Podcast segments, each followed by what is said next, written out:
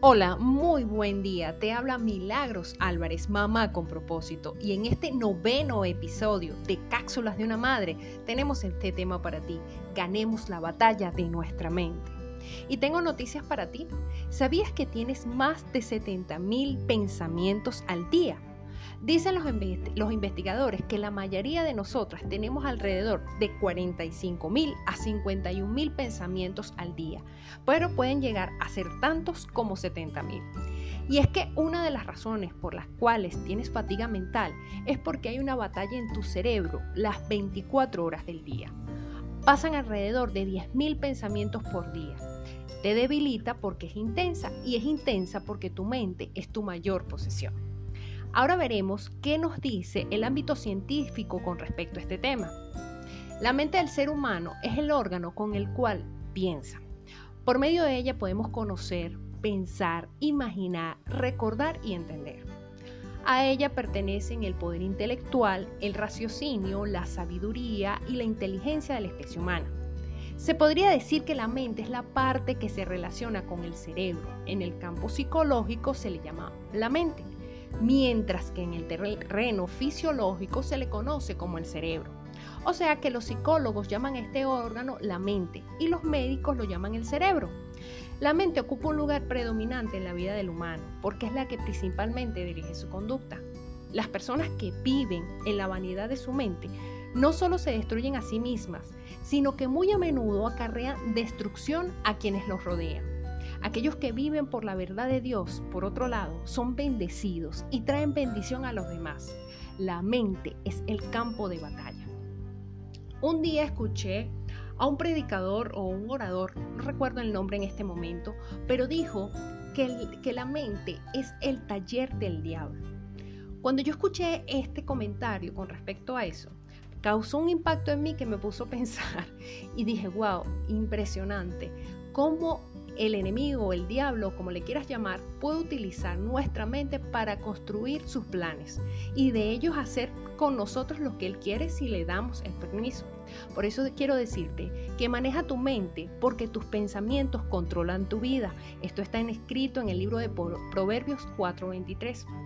El poder de tus pensamientos tiene una tremenda habilidad para modelar tu vida para bien o para mal. Por ejemplo, tal vez aceptaste lo que alguien te dijo cuando estabas creciendo. No sirves para nada. Y si aceptas este pensamiento, aunque no fuera cierto, modelará tu vida. Ahora bien, manejando nuestra mente porque es la clave para la paz y la felicidad. Una mente mal manejada produce tensión. Una mente mal manejada produce conflicto. Una mente bien manejada produce confianza. Una mente mal manejada conduce al estrés. Si no tratas de controlar tu mente y dirigir tus pensamientos, tendrás un gran estrés en tu vida. Pero una mente bien manejada lleva a la seguridad y a la serenidad. Permitir que la naturaleza pecaminosa les controle la mente lleva a la muerte, pero permitir que el espíritu les controle la mente lleva a la vida y a la paz. Esto es en Romanos 8:6.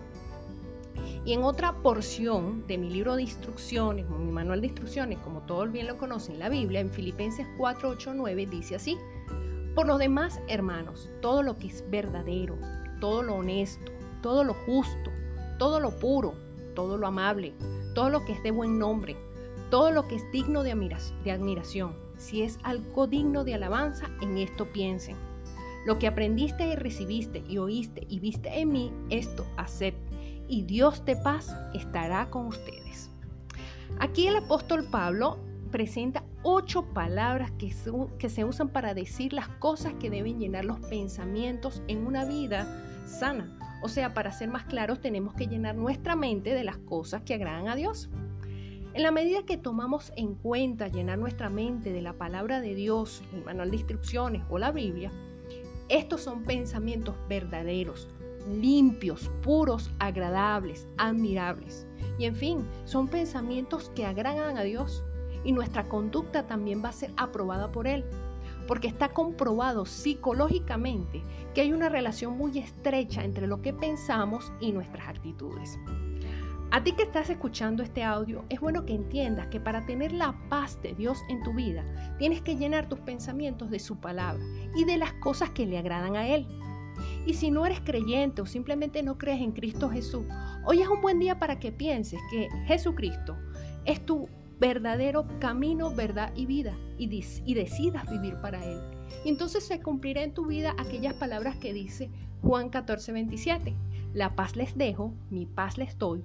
Yo no se la doy a ustedes como la del mundo. No se angusten ni se acobarden. Entonces, ¿qué te quiero decir con esto? ¿Cómo puedes ganar y controlar sobre tus pensamientos? La respuesta está en 2 Corintios 10:5, poniendo todo pensamiento en cautiverio a la obediencia de Cristo. Esto es una advertencia. Esto es un trabajo difícil e interminable, pero vale la pena porque la alternativa no es bonita. Tomar cada pensamiento en cautiverio a la obediencia de Cristo significa que tendrás que monitorear constantemente que cada pensamiento pase el examen de Filipenses 4.8. Todo lo que es verdadero, todo lo que es digno, todo lo que es justo, todo lo puro, todo lo amable, todo lo honorable, y si alguna virtud o algo que merece elogio, en esto meditad.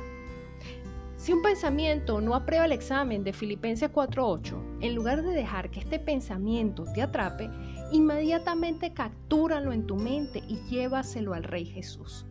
Luego, reemplaza este pensamiento errante como uno verdadero, digno, justo, puro, amable, honorable, elogiable o alabable. Y te quiero animar a que puedas hacer esto y puedas adquirir un cuaderno o alguna libreta en blanco donde puedas escribir los versículos que encuentras para que te puedan ayudar a cambiar estos pensamientos. Y si no, grábalos en tu celular no importa cómo lo hagas, siempre que puedas introducir en tu mente la palabra de Dios dentro de ti. Así podrás ganar la batalla y te aseguro que vas a salir victoriosa. Esto es Cápsulas de la Madre de Milagros Álvarez, Mamá con propósito. Espero que este audio, este contenido haya sido de bendición para ti. Nos vemos en el próximo episodio y recuerda seguirme a través de mi cuenta en Instagram, arroba mamá piso con propósito. Saludos, Dios les bendiga.